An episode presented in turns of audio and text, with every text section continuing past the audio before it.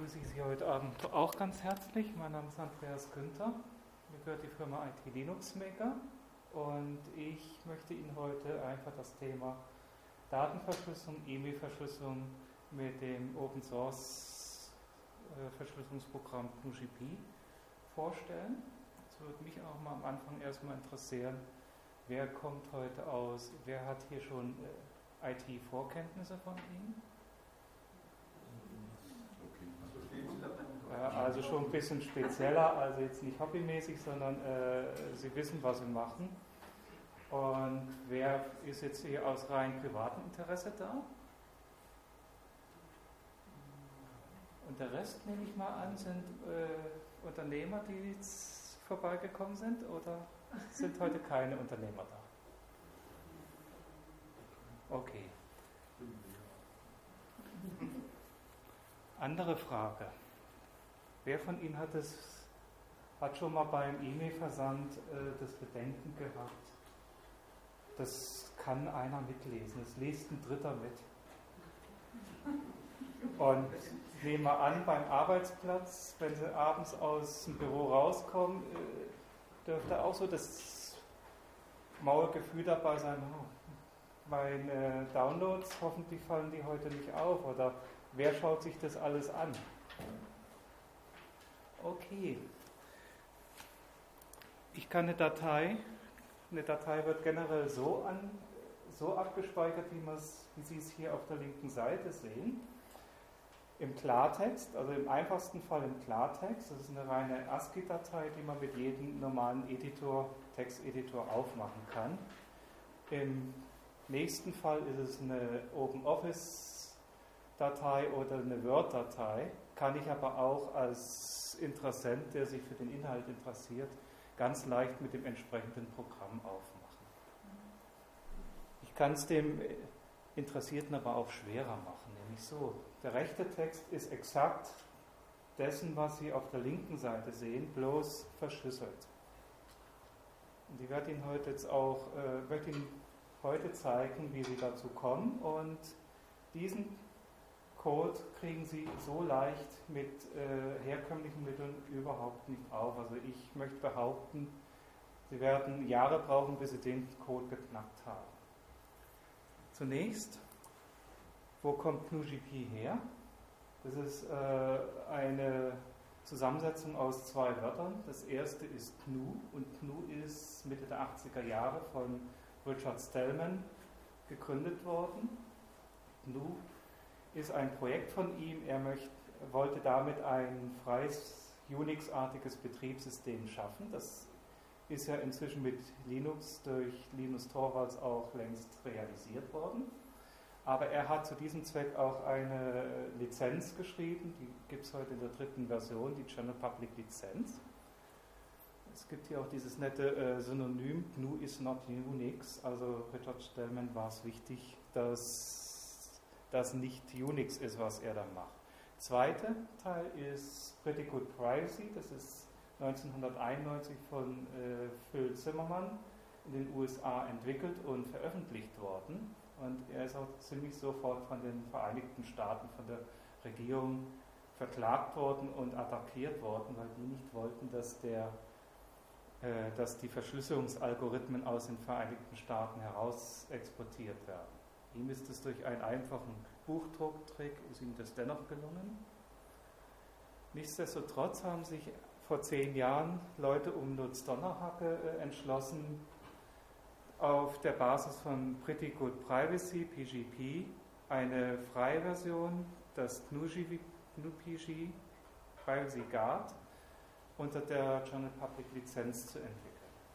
So ist der Name zustande gekommen kommen wir auch gleich dazu, was GnuGP kann. GnuGP kann E-Mails verschlüsseln, ich kann Dateien verschlüsseln, ich kann auch mit einem etwas größeren Aufwand kann ich auch komplette Verzeichnisse verschlüsseln. Das geht zwar nicht direkt, es geht aber über einen Umweg, indem ich äh, TAR-Files oder äh, einfach Archivdateien aus einem Verzeichnis mache und das dann verschlüssele. Und eine weitere sehr schöne Funktion, das ist die Signierung, die Zertifizierungsmöglichkeit dieses Programmes. Sie können damit Dateien, Dokumente regelrecht unterschreiben und somit äh, authentisch machen.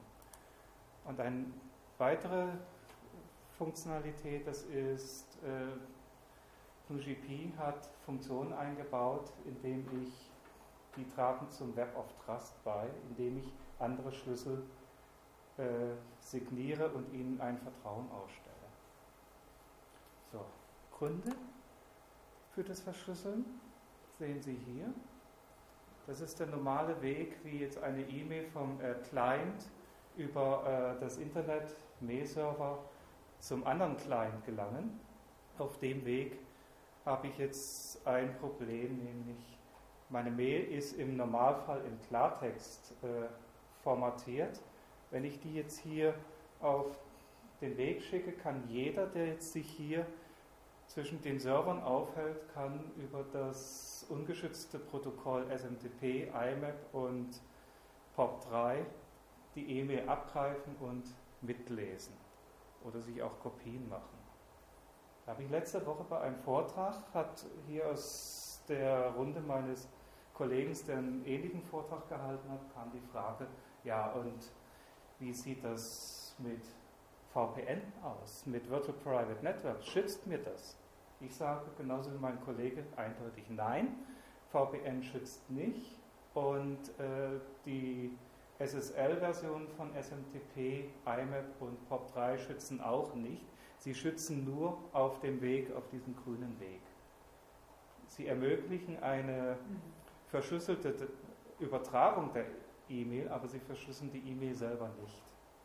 Also nur während der Datenübertragung ist die E-Mail geschützt, ansonsten habe ich sie nach wie vor im Klartext vorlegen und da habe ich jetzt das nächste Problem.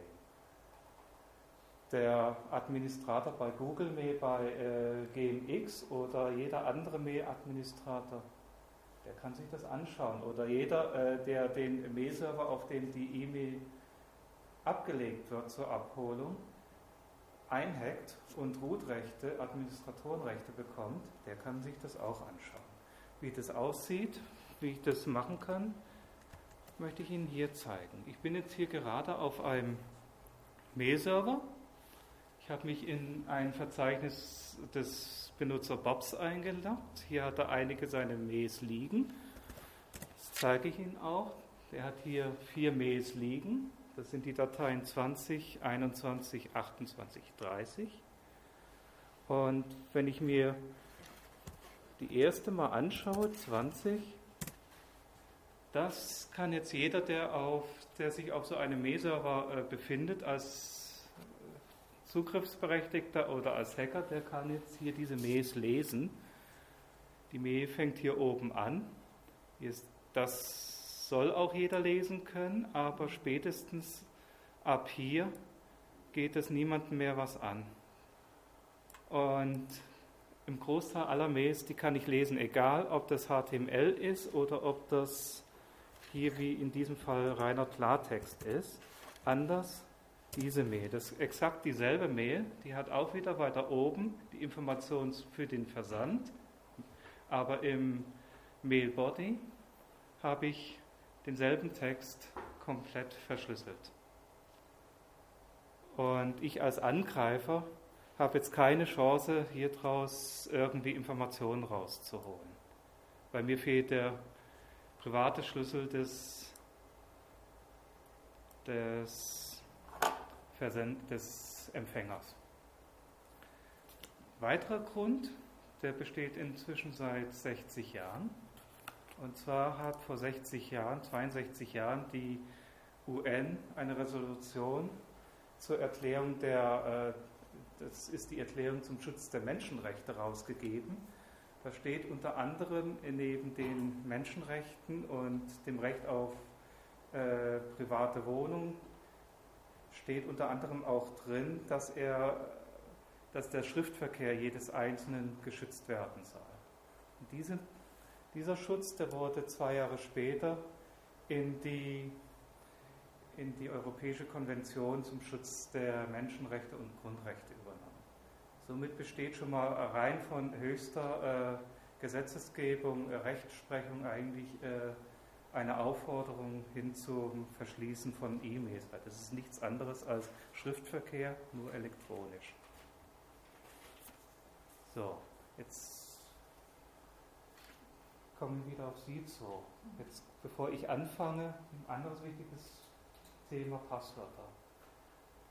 Will mir jemand verraten, wie er sein Passwort generiert? Mal angenommen, Sie kriegen jetzt von Ihrem Chef, vom Administrator Ihres Betriebs einen Account zugestellt, den, äh, den Sie für die Arbeit brauchen. Und jetzt können Sie sich zwar einloggen einmal, aber Sie werden aufgefordert, ein achtstelliges Passwort vergeben. Wie machen Sie das? Wie vergeben Sie dann Passwort? Bitte? Ich habe einen längeren Satz, aus mehreren Wörtern besteht. Von denen nutze ich immer den Anfangsbuchstaben. Dann habe ich große Kleinbuchstaben, weil die Sätze ja große und klein geschriebene Wörter beinhalten. Und dann noch einen Wert, der sich periodisch ändert. Sehr gut.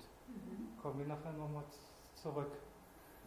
Ich will Ihnen jetzt aber erstmal zeigen, ungünstige Passwörter. Das wäre jetzt zum Beispiel B2P, B2B. Ungünstig, weil das ist extrem kurz. Ich habe hier nur drei Zeichen. Ich habe hier einen Zeichensatz von 62 Zeichen. So bekomme ich, bekomme ich eine Kombinationsmöglichkeit von 300, äh, von 238, 328.000 Kombinationsmöglichkeiten. Das klingt doch ehrlich gesagt viel. Wer von Ihnen knackt das innerhalb kürzester Zeit oder hat diese Passwörter raus? Also so gesehen wäre eigentlich das Passwort nicht schlecht. Drei Buchstaben lässt sich drei leicht merken. Aber angenommen, und die Maschinen gibt es, eine Maschine, die schafft eine Million Tastenanschläge pro Sekunde. Also der Chef wird sich freuen über so eine Sekretärin, weil äh, so schnell kommt er nicht mit. Aber was meinen Sie, wie schnell wird die Maschine dieses dreistellige Passwort geknackt haben. Irgendwie ein Vorschlag? Eine Million Tastenanschläge bei 238.328 Kombinationsmöglichkeiten. Wie lange wird jetzt eine Maschine mit einer Million Tastenanschlägen pro Sekunde brauchen? Zum Kaffee holen reicht nicht mehr. Wie? Zum Kaffee holen reicht nicht mehr. Also da sind sie schon ganz nah dran. Das sind, ist ein Zehntel davon. Das sind 0,2 Sekunden. Also andere Passwörter, die nicht gut sind, das sind äh, Strukturen wie diese, also die man äh, sehr leicht erraten kann, 1 bis hochgezählt bis 0, weiß jeder, äh, das haben die Maschinen eigentlich schon gespeichert in ihren Datensätzen, respektive Passwörter wie 22, 44, 22, also solche Strukturen, die sind nicht besonders günstig. Dann sollte man vielleicht auch bei der Passwortwahl dran denken, an die äh, Passwortanalyse der menschlichen Psyche. Jetzt mögen wir bitte die Amerikaner unter Ihnen verzeihen, wir befinden uns hier im deutschsprachigen Raum und äh, die Top 3, die gelten jetzt auch hier für den, Top, für den deutschsprachigen Raum. Der Mensch nimmt auch gerne Wörter wie Gott, Sex und Liebe.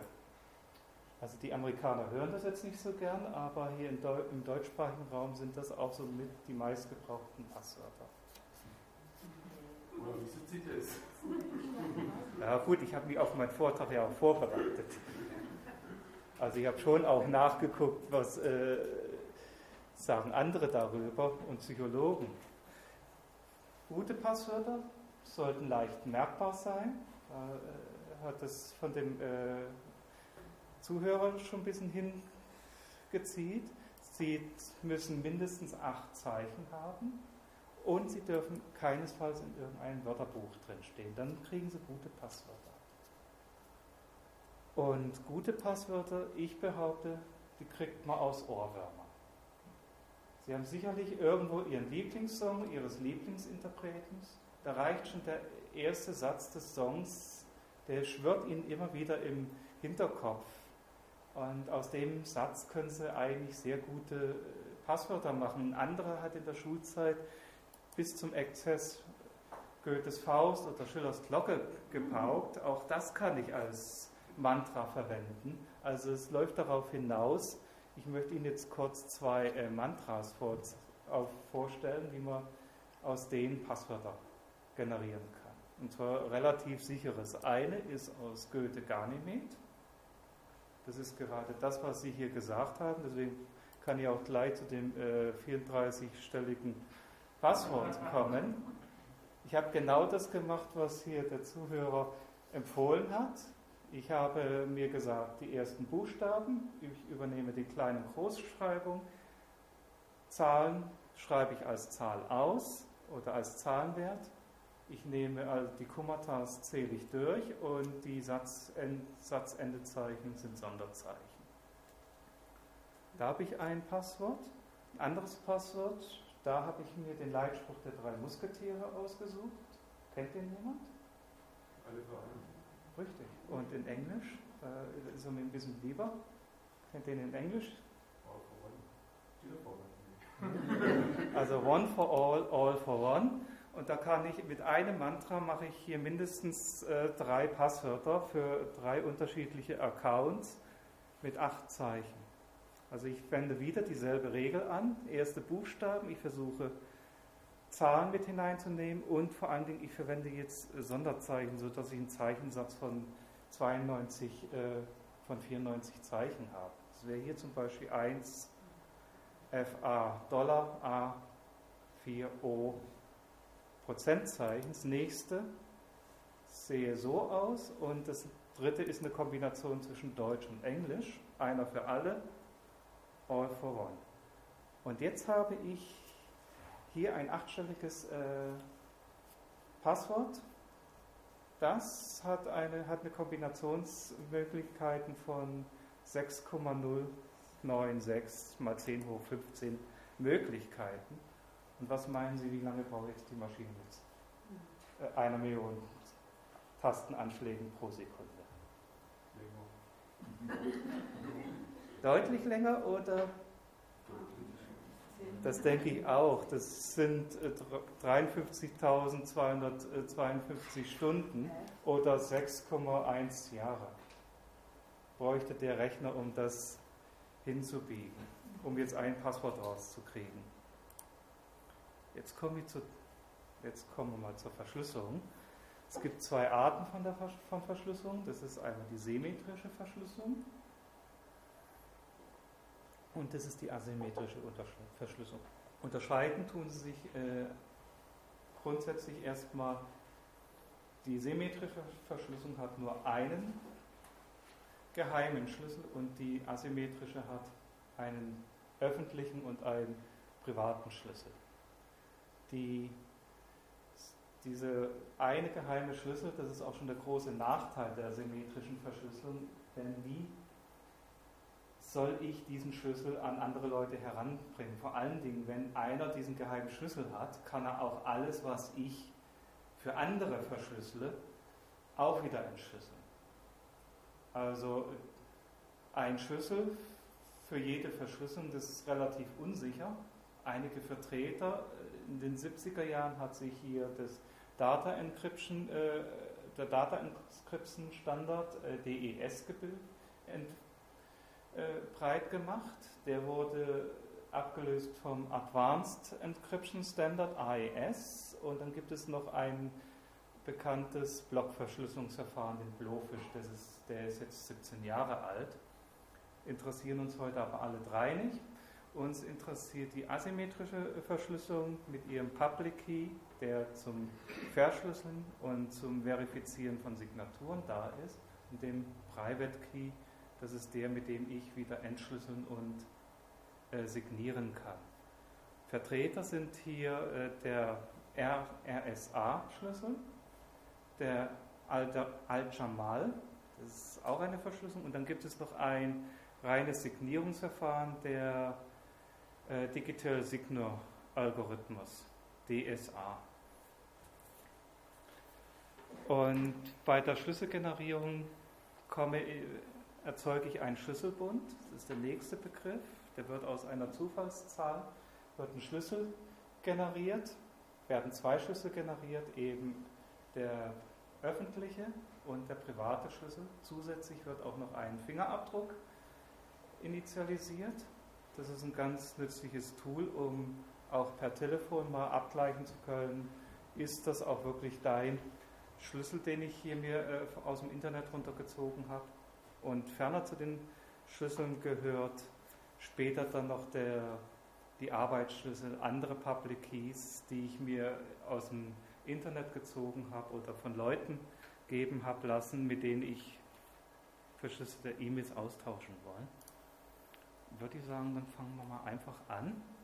Anfangen kann jetzt jeder, äh, also ich werde es jetzt überwiegend auf einer Linux-Konsole machen, aber das, was ich jetzt hier mache, kann von den Befehlen her auch jeder mit der DOS-Box machen. Also wer jetzt nicht weiß, wie man in die DOS-Box reinkommt, das geht über Ausführen und CMD, dann ist man gleich drin und kann die Sache im Endeffekt gleich mitmachen. Das Einzige, was wir jetzt hier nicht äh, machen können, das sind die äh, Schlüssel hochladen. Also gut, die Alice, die möchte ganz gerne sich einen Schlüssel anlegen. Das macht sie mit dem Befehl gpg gen key. Und hier sehen Sie auch schon, hier haben wir äh, drei Möglichkeiten zur Auswahl. Der DSA, wie ich schon gesagt habe, gilt nur dafür, dass ich, wenn ich nur unterschreiben oder etwas zertifizieren will, und der El Jalmal, der ist jetzt auch überwiegend für die Verschlüsselung und den nehmen wir auch. Hier zu dem Punkt, je größer Sie Ihre Bitanzahl nehmen, desto sicherer wird der Schlüssel. Aber umso mehr Rechenzeit braucht auch der Rechner. Also ich nehme jetzt hier einfach mal den kleinen, weil jetzt hier keine zehn Minuten warten möchte, bis der seine Zufallszahlen generiert hat. Auch hier können Sie wieder wählen. Das sind aber alles Sachen, die können Sie nachher auch noch editieren. Sie können Ihren Schlüssel später, also Sie müssen sich jetzt hier nicht definitiv festlegen, was nehme ich denn? Nehme ich jetzt zwei Wochen oder nehme ich jetzt unendlich? Sie können später Ihre Schlüssel noch editieren und das Ganze verändern. Ich bejahe das wieder mal und jetzt erzeuge ich einen Teil des äh, Key IDs. Das ist schon mal der Name. Ich erzeuge die E-Mail-Adresse.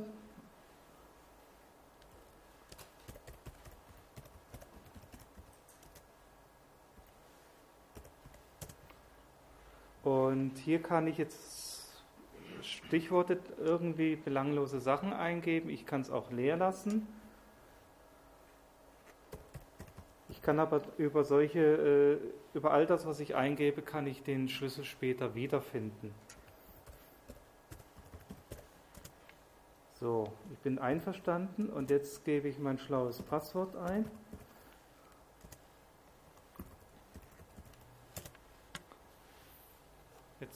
Oh gut, jetzt hat das relativ rasch gemacht.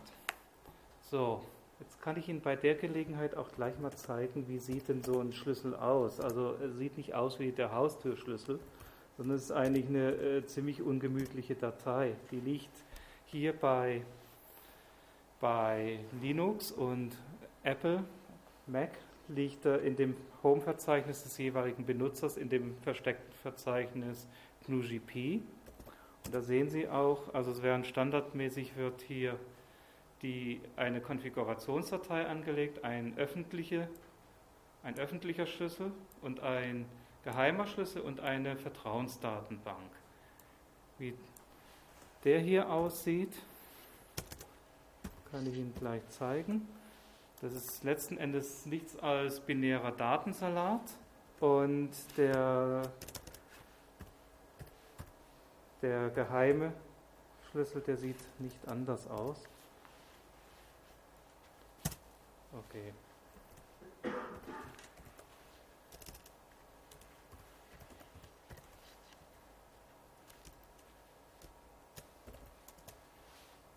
Ja.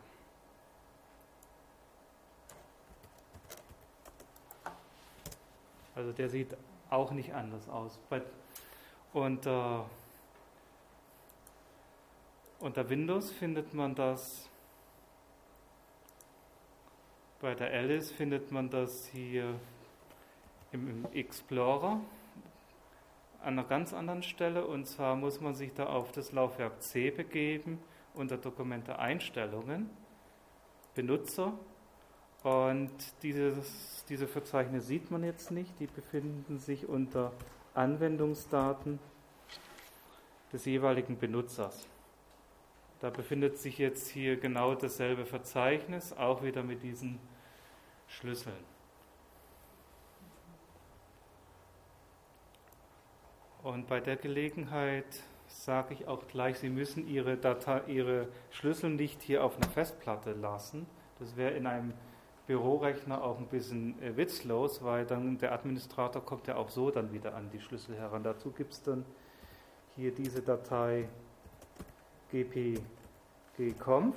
Die kann ich mir so einrichten, dass ich hier Angaben mache, wo soll der Schlüssel liegen. Er kann nachher auch auf dem USB-Stick liegen den ich immer bei mir habe und nur einstecke, wenn ich was verschlüsseln oder versenden will. Und ich kann hier vor allen Dingen auch einen Standard-Key-Server eingeben, wo ich meine Schlüssel später ablegen kann. Da muss ich das nicht immer bei den Befehlen mit eingeben, wenn ich ohne grafische Oberfläche arbeite, so wie ich. So, jetzt haben wir uns, äh, habe ich den hat Alice sich den Schlüssel äh, generiert, aber von dem Schlüssel weiß jetzt noch niemand Bescheid. Und das ist jetzt wieder das Schöne an Public Key Verschlüsselungstechniken.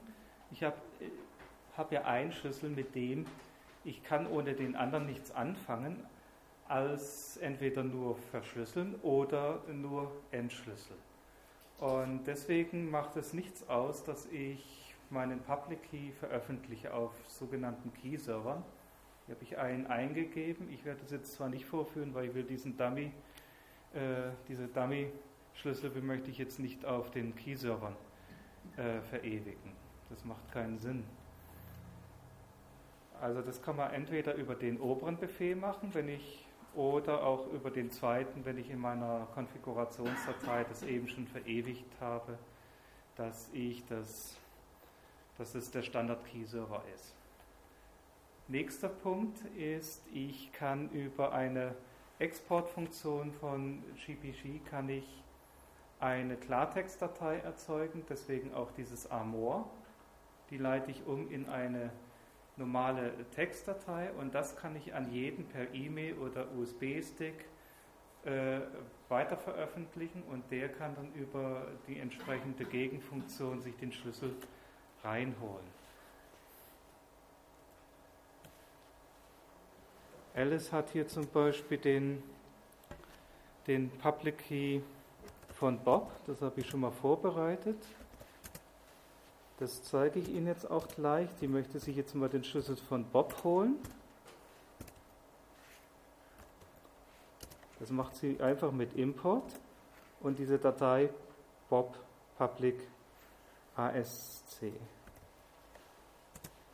Jetzt hat sie in ihrem äh, Schlüsselbund hat sie jetzt einen zusätzlichen Schlüssel. Zeige ich Ihnen auch gleich, wie, wie man sich das anschauen kann.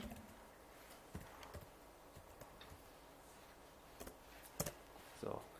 Hier sehen Sie auch, die Alice hat sich schon mehrere Schlüssel angelegt. Hier oben, das ist ihr Hauptschlüssel.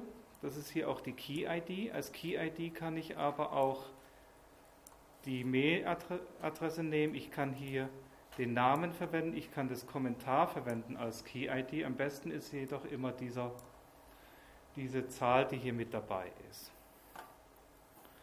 Und Sie sehen hier unten, Bob hat inzwischen auch schon eine Key-ID.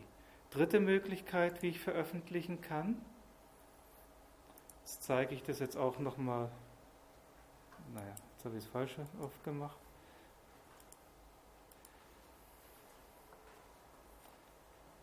Und zwar gibt es im Internet eben diese Key-Server.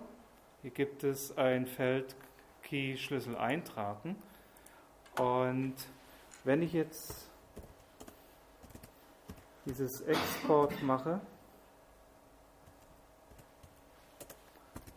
Allerdings immer mit dem Amor, weil sonst bekomme ich einen Binärcode und das wäre nicht gerade dienlich. Also ich möchte den Schlüssel hier veröffentlichen. Dann geht das so.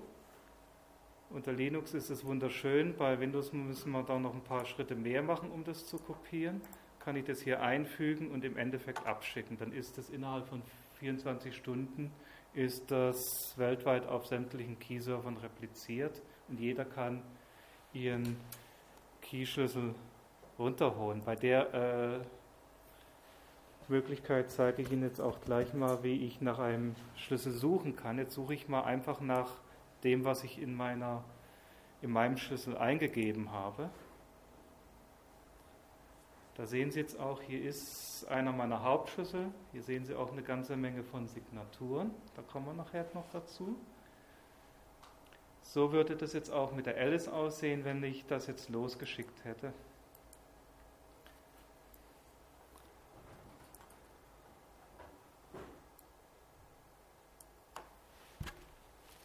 Okay, wie funktioniert jetzt eine Verschlüsselung? Letzten Endes, Bob möchte eine Mail an Alice schicken, und zwar verschlüsselt. Dazu holt er sich Alice Public Key von einem Mail-Server oder eben von einer so äh, generierten äh, Public Key Datei, die mir Alice über ihren USB-Stick oder per E-Mail zugeschickt hat. Denken wir jetzt einfach mal dran, äh, symmetrische Verschlüsselung darf ich nur einen Geheimschlüssel und den äh, soll ich jetzt übers Internet verschicken. Das halte ich für wenig praktisch. Im nächsten Schritt erzeugt Bob entweder über ein grafisches Interface oder hier direkt über die äh, Option Encryption eine Verschlüsselung und kann die E-Mail versenden. Alice macht genau mit ihrem privaten Schlüssel den Umkehrschritt und holt sich mit der Option Decryption oder einem entsprechenden Plugin in Outlook oder Thunderbird per Knopfdruck die E-Mail im Klartext wieder zurück. So, das zeige ich Ihnen jetzt mal, wie ich werde jetzt auch mal, ich mache mal das wieder am besten mit der Alice. Die ist jetzt gerade so schön aktiv und so schön vorbereitet.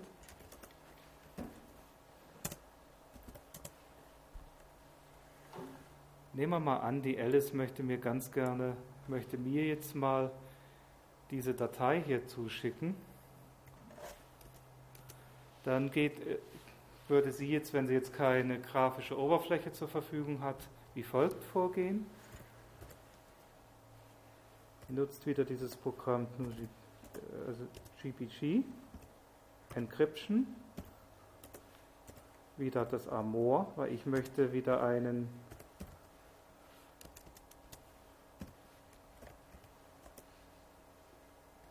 Ah so, jetzt bin ich ein bisschen zu schnell gewesen. Alice braucht ja, braucht ja meine Schlüssel-ID. Die könnte sie jetzt hier über den Key-Server sich raussuchen, kann aber, sie kann genau dasselbe auch so machen, indem sie genau das eingibt, was sie gerade über, die Web, über das Webinterface gemacht hat. Findet sie und ich, mir möchte sie an diesen Schlüssel eine Mail schicken, beziehungsweise verschlüsselte E-Mail.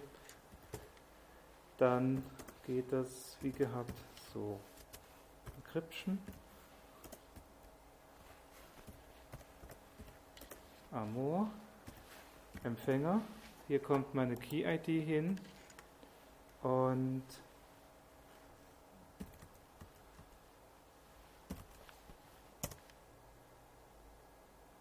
Äh, mhm. Ah ja. Jetzt war ich wieder war ich doch zu schnell. Ich habe mir den Schlüssel bloß mal angeschaut, aber ich brauche ihn ja noch. Und das kriege ich, kriege ich mit dieser Option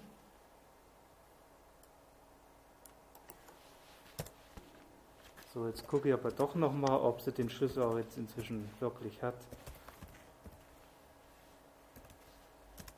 Ja, hier bin ich drin. Jetzt kann sie anfangen, an mich eine E-Mail zu verschlüsseln. Und Sie sehen, hier hat sie jetzt eine Datei gebildet mit der Endung ASC.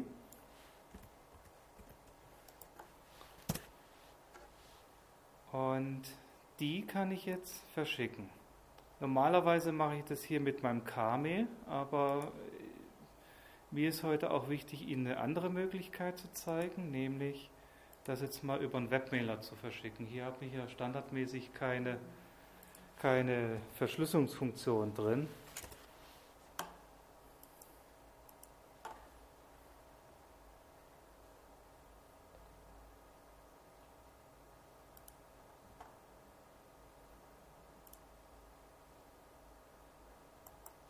Da habe ich jetzt, kopiere ich einfach diesen verschlüsselten Text mit hinein und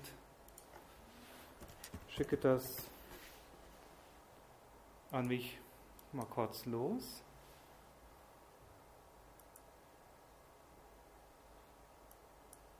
Das müsste jetzt auch angekommen sein.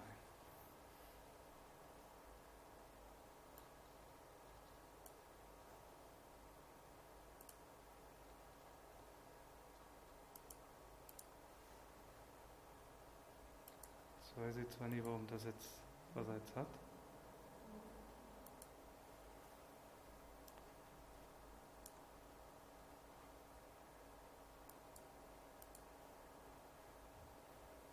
Okay, dann hängt das jetzt vielleicht gerade.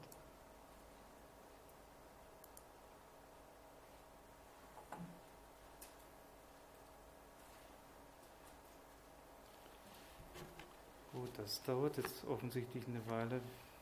Ich weiß jetzt nicht warum.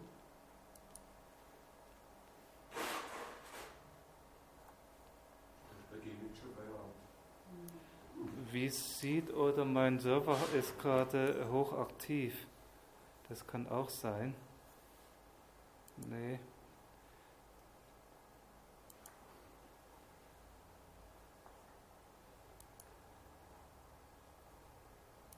Okay, dann mache ich es halt umgekehrt. Ich bin ja sowieso hier gerade auf meinem Mail-Server.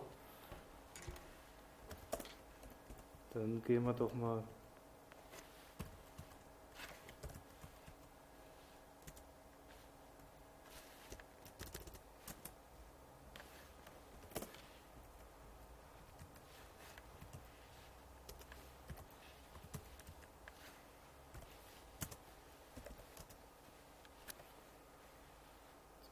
halt mal umgekehrt. Ich will unbedingt die Mail jetzt einfach haben.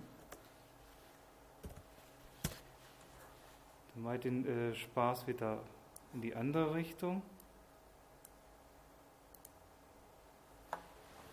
Machen wir eine kleine Datei, Testdatei.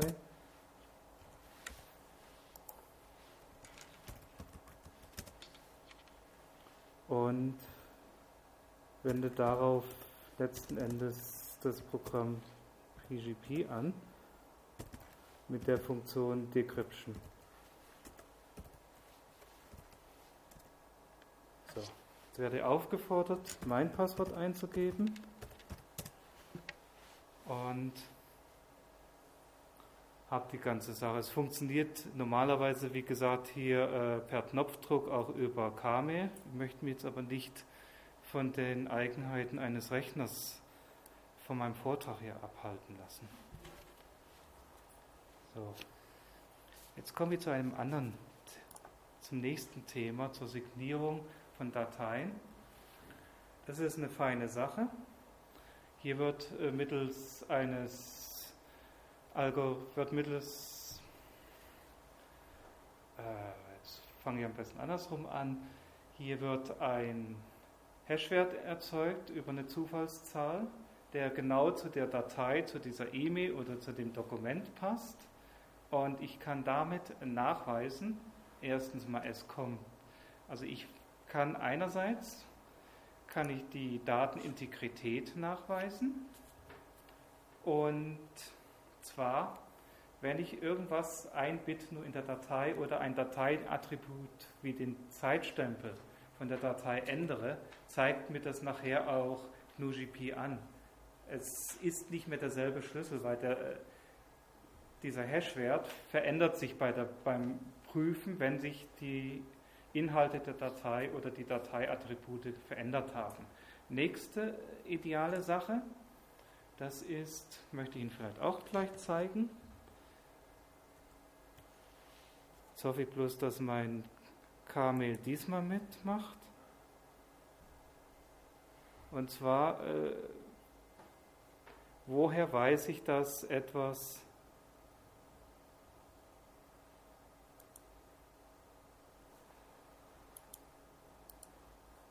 naja, irgendwas hängt hier.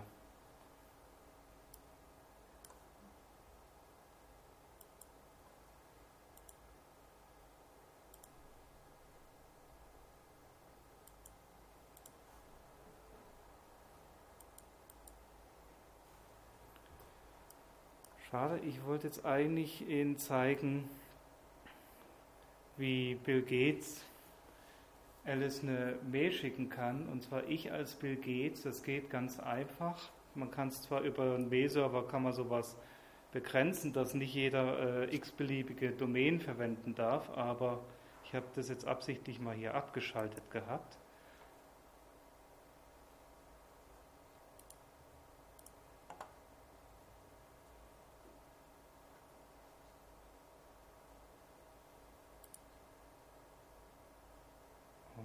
Haben wir das?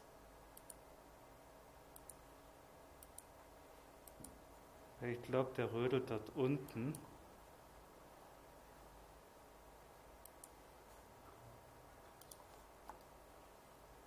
Okay, geht nicht. Stichwort ist einfach Datenaut Datenauthentizität. Wie ich schon sagte, ich kann sehr leicht unter einem anderen Namen, unter einer x-beliebigen E-Mail-Adresse mit einer x-beliebigen Domäne, meinetwegen Microsoft.com, anderen E-Mail schicken. Wenn, meine e wenn ich einen Schlüssel habe und meine E-Mail-Adresse auch signiert worden ist, geht das nicht mehr, weil der andere weiß in dem Fall, das ist der Andreas Günther, der mir dann eine Mail schickt. Vor allen Dingen, wenn ich dann auch noch meine Signatur mitschicke, dann ist es, weiß der andere, das kommt vom Andreas Günther in jedem anderen Fall kann Ihnen das jeder x-beliebige geschickt haben. Also damit wird auch Ihre E-Mail einfach qualitativ, bekommt sie einen höheren Stellenwert. Und das geht wieder ähnlich wie die Verschlüsselung, nur umgekehrt. Diesmal verwende ich nicht den Public Key, sondern Alice verschlüsselt ihre Mail oder ein Dokument, das sie unterschreiben möchte mit ihrem Schlüssel mit ihrem privaten Schlüssel. Es wird ein, ein Hashwert erzeugt und hier kann ich äh, verschiedene Verfahren anwenden. Ich kann den Hashwert in die Datei mit reinnehmen. Das macht aber nur Sinn, wenn Sie die Datei auch gleichzeitig verschlüsseln, weil die Datei können Sie so dann auch nicht mehr einfach öffnen. Also Sie müssen sie dann äh, zwangsläufig auch wieder äh, mit GPG zurücköffnen. Deswegen, es gibt dann noch äh, zwei weitere Verfahren. Das zweite Verfahren, das wende ich auch gerne an.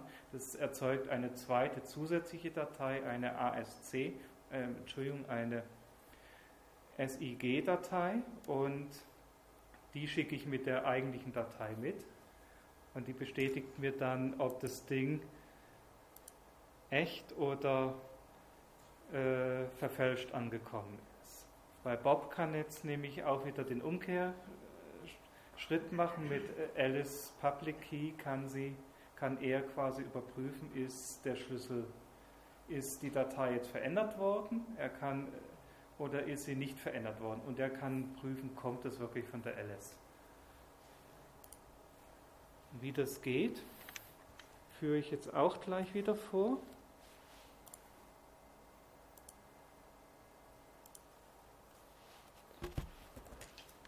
Dazu haben wir, nehme ich mal diese Datei hier.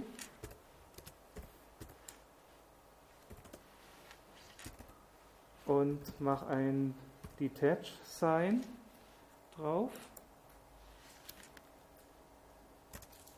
Jetzt wird die Alice aufgefordert, ihr Passwort einzugeben, um den Schlüssel zu entsperren. Das ist auch wieder eine Vorsichtsmaßnahme, dass jetzt das nicht jeder machen kann, weil sonst könnte man sagen, jeder, der an diesen Rechner ran kann, kann jetzt im Namen von der Alice unterschreiben.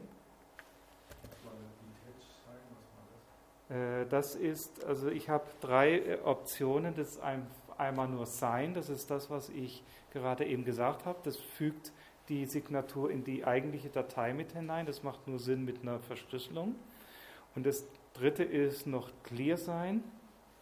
Mit dem bin ich allerdings nicht ganz so zufrieden. Es erzeugt ähnlich wie hier die Touchsign eine zusätzliche Datei. So, und jetzt hat sich hier sehen Sie ganz oben hier eine Datei äh, gebildet. Wie die aussieht, kann ich auch gleich mal zeigen. Das ist im Endeffekt auch wieder nur äh, Binärcode. Wenn ich es im Klartext haben will, muss ich wieder mein Amor mitschicken als Option. Und jetzt zeige ich äh, Ihnen auch gleich mal, wie sieht das aus, wenn ich jetzt mal checken will, ist das jetzt hier auch von der Alice.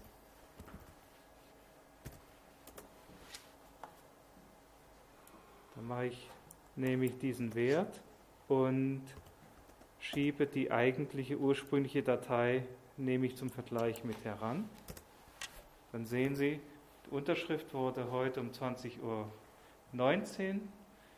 äh, von Alice gemacht mit der Schlüssel-ID. Ist die korrekte Unterschrift von Alice. Und wenn ich jetzt die Datei verändere, nehme hier aus, ich nehme mal hier die komplette erste Zeile raus, könnte jetzt auch nur ein Zeichen rausnehmen und ich mache jetzt denselben, dieselbe Prozedur wieder. Sehen Sie jetzt, äh, mauert GPG und sagt, halt, da stimmt was nicht mehr. Also somit können Sie nachweisen und somit haben Sie auch eine voll elektronische Unterschrift für Dokumente Sie können im Endeffekt damit Ihre PDF-Dateien, die Sie ans Amt schicken, äh, unterschreiben. Wenn die Ihren Schlüssel haben, können die das nachprüfen.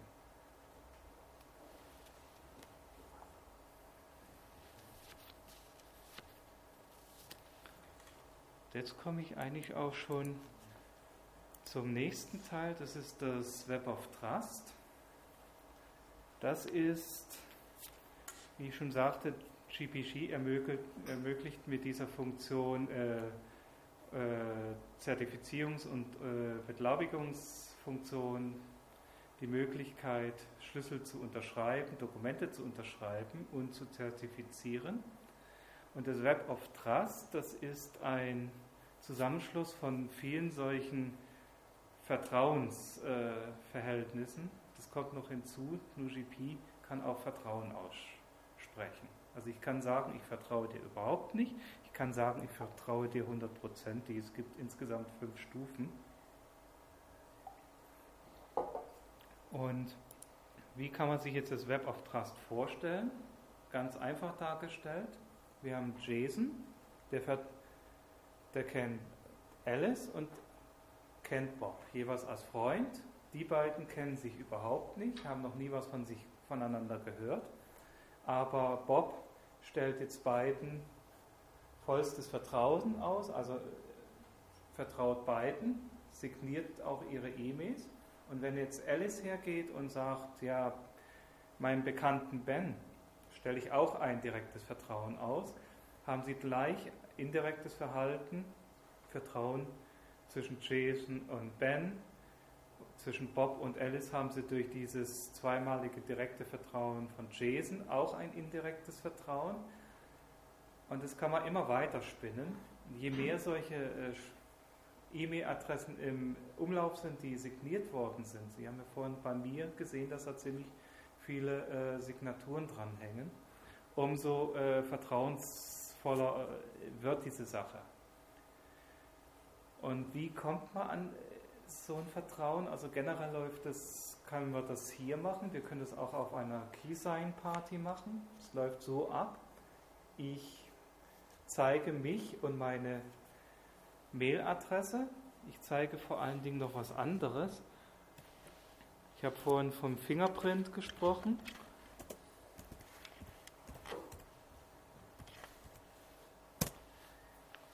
Ich sage zum Beispiel auch, also wenn ich jetzt hier mein Vertrauen zu dieser Mailadresse ausgesprochen haben möchte, also wenn die Leute diese Mailadresse also signieren sollen, dann bestätige ich auch jeden, dass dieser äh, Fingerabdruck so gilt. Das ist auch ein ideales äh, Mittel, um, wenn ich mir jetzt einen Schlüssel von irgendjemandem hole, weil ich ihm eine E-Mail verschlüsselt zuschicken will, kann ich vorher anrufen und fragen, du, äh, ist, äh, kannst du mir mal deinen Fingerabdruck von diesem Schlüssel vorlesen? Ich möchte ihn abgleichen. Dann kann ich so vorgehen. Und bei Keysign-Partys kommt noch hinzu, man äh, geht dann her und äh, verifiziert sich auch noch durch einen Ausweis. Also man bestätigt mit dem Ausweis auch hier, ich bin derjenige, der ich angebe vorzugeben. Und wie das jetzt funktioniert, kann ich jetzt auch hier wieder zeigen. Ich sage jetzt, jetzt möchte ich mal Bob äh, erstens mal seine E-Mail signieren, als auch äh, ein Vertrauen aussprechen. Dazu brauche ich wieder die Key-ID und ich brauche eine Option, die nennt sich Edit Key.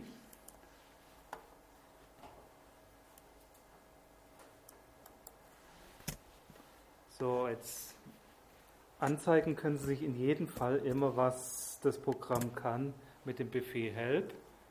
Und ich suche mir hier etwas aus. Das nennt sich jetzt erstens mal signieren. Wo ist es? Sign. Ich möchte signieren. Sage ja. Ich werde wieder aufgefordert, mich zu authentifizieren. Und jetzt möchte ich Bob auch noch ein Vertrauen aussprechen. Also dem vertraue ich jetzt mal zumindest mal vollständig und sichere das Ganze ab.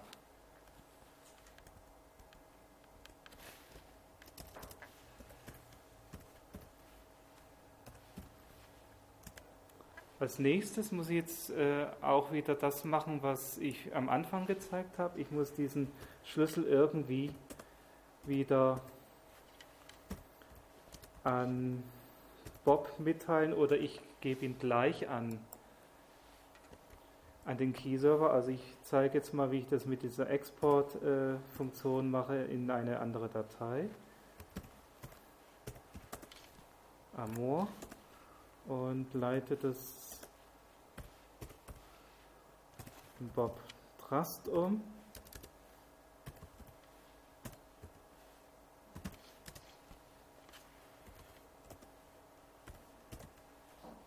So, und das kann ich jetzt dem Bob zuschicken. Ich kann es aber auch wieder mit äh, Send Key Server, kann ich das auch direkt auf den Key Server schicken und somit ist das Web of Trust wieder um eine Signatur und ein Vertrauen äh, reicher geworden, weil andere werden das jetzt dann auch wieder nutzen können. So. Und jetzt kommen wir noch zu einem Punkt, das ist Key Management und Vertrauen, Pflege der Vertrauensdatenbank. Da habe ich die Möglichkeit, habe das jetzt schon öfters gezeigt, mit dem Edit Key kann ich meinen Schlüssel pflegen, ich kann äh, Teile, äh, kann meine Pass, mein Passwort verändern, ich kann die Laufzeit verändern, ich kann auch zusätzliche äh, äh, Unterschlüssel anlegen. Und vor allen Dingen, ich kann auch noch weitere Key-IDs, äh, Entschuldigung, äh, E-Mail-Adressen hinzufügen, sodass ich, wenn ich 20 E-Mail-Adressen habe, nicht 20 unterschiedliche Schlüssel brauche, sondern ich kann unter einen Hauptschlüssel kann ich dann mehrere E-Mail-Adressen reinsetzen. Auch das möchte ich vielleicht doch mal kurz zeigen, weil das ist, ist eine relativ äh, super Funktion.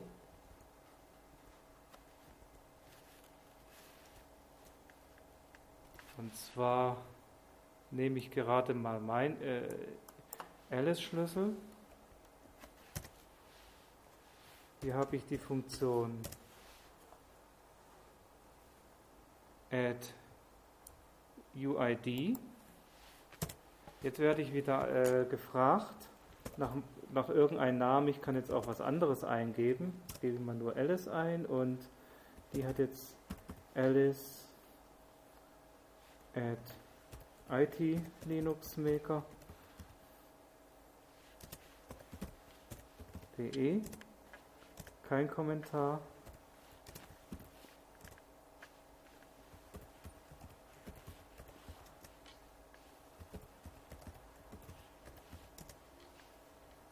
Absichern. Und wenn sie sich jetzt äh, wieder das anschaut, dann ist hier noch in ihrem Schlüsselbund ein weiterer Schlüssel drin. Also mit, und das kann man dann auch alles gemeinsam, können andere das dann äh, signieren und ihr Vertrauen aussprechen. Und dann gibt es noch äh, einige Befehle, mit denen ich meine Vertrauensdatenbank äh, flott halten kann. Die möchte ich jetzt allerdings nicht groß aufführen. Und zwar macht man das, ich erzeuge jetzt gerade eine neue, äh, eine neue, einen neuen Unterschlüssel oder ich spreche mein Vertrauen aus und andere machen das auch. Und damit jetzt meine Mailadressen, die vielleicht von anderen äh, weiter äh, signiert worden sind, auch immer auf dem aktuellen Stand sind, kann ich das auch regelmäßig mit entsprechenden Befehlen äh, mir anschauen. Jetzt möchte ich Ihnen aber dennoch kurz zeigen, wie das Ganze jetzt bequem auch unter, unter Windows aussieht. Hier habe ich als Administrationstool habe ich Cleopatra. Das ist jetzt auf diesen äh, Programmen auch mit drauf. Also Sie müssen das Ganze nicht immer über die äh, DOS-Box machen oder über den, äh, die Shell. Das geht auch hier. Ich hab, kann hier im Endeffekt alles machen, das was ich gerade auch gesagt habe. Ich kann beglaubigen. Ich kann mein Ablaufdatum verändern. Ich habe hier unterschiedliche Angaben und ich kann auch hier sehr bequem jetzt nach Zertifikaten im Internet suchen. Suche ich einfach mal nach irgendjemand.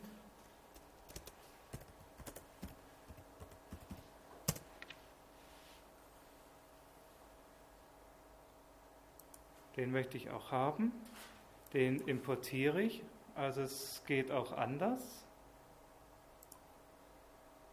sehe jetzt auch, hier hat er was drin und da möchte ich jetzt auf alle Fälle mal erstmal unterschreiben. Für alle sichtbar. Das machen wir jetzt mal nicht.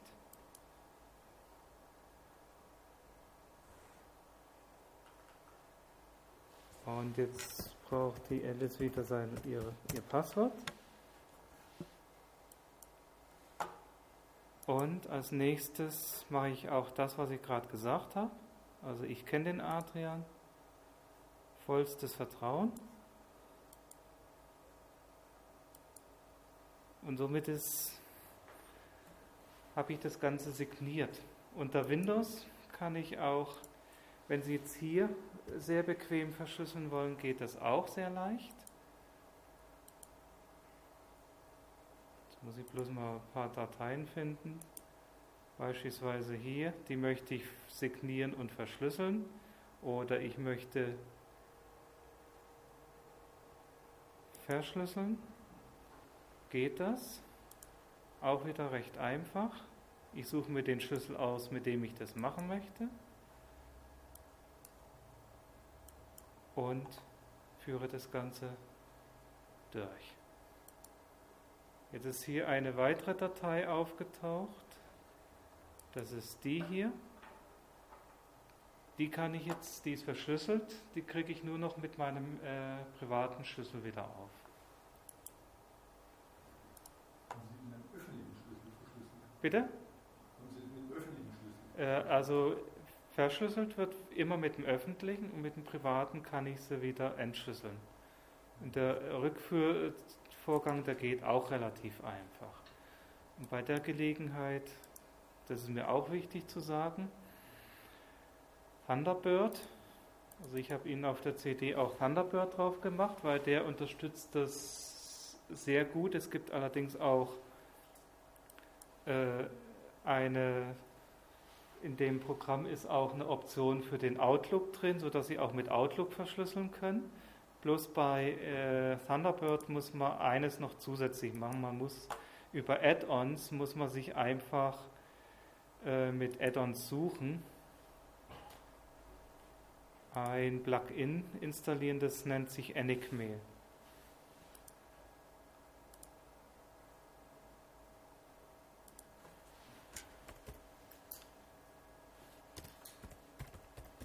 Das brauchen Sie, weil sonst äh,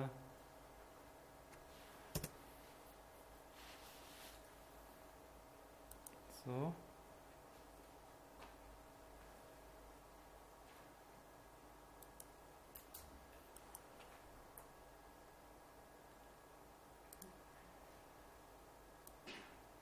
Und zeige Ihnen auch gleich, wie das dann bei Outlook aussieht, äh, bei Thunderbird aussieht.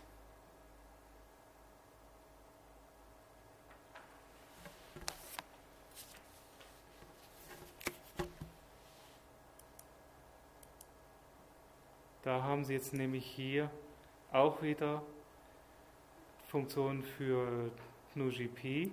Und wenn Sie jetzt E-Mails versenden, geht das letzten Endes ganz einfach. Sie geben hier einen Text ein, Betreffzeile, und dann geben Sie eben noch mit, was Sie machen wollen. Ich möchte unterschreiben oder ich möchte verschlüsseln oder beides. Und dann geht es relativ automatisch. Ich für meinen Teil,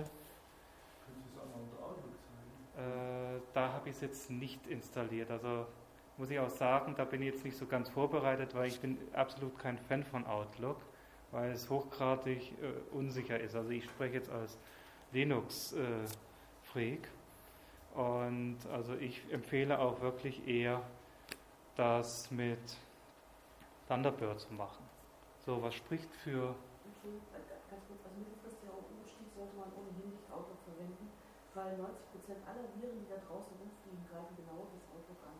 Also als äh, Mail-Client kann man wirklich Thunderbird benutzen, der kostet nichts, den kann man sich installieren und ähm, sollte man einfach umstellen. Okay, also manche sind darauf angewiesen, so Weise im Büro Outlook verwenden. Ja, aber, aber das es sind ganz andere Sachen. Aber wie gesagt, für den privaten Bereich tun sie sich was Gutes und stellen sie um. Aber da haben sie dann auch ihren Administrator, da müssen sie einfach den Administrator löchern. So, ich will jetzt unbedingt hier äh, hm.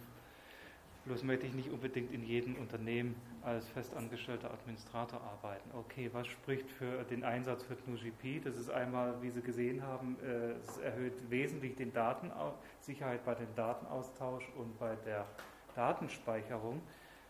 Dann habe ich eine vollelektronische Signatur, die inzwischen auch in juristischen Kreisen immer mehr als vollwertige Unterschrift angesehen wird.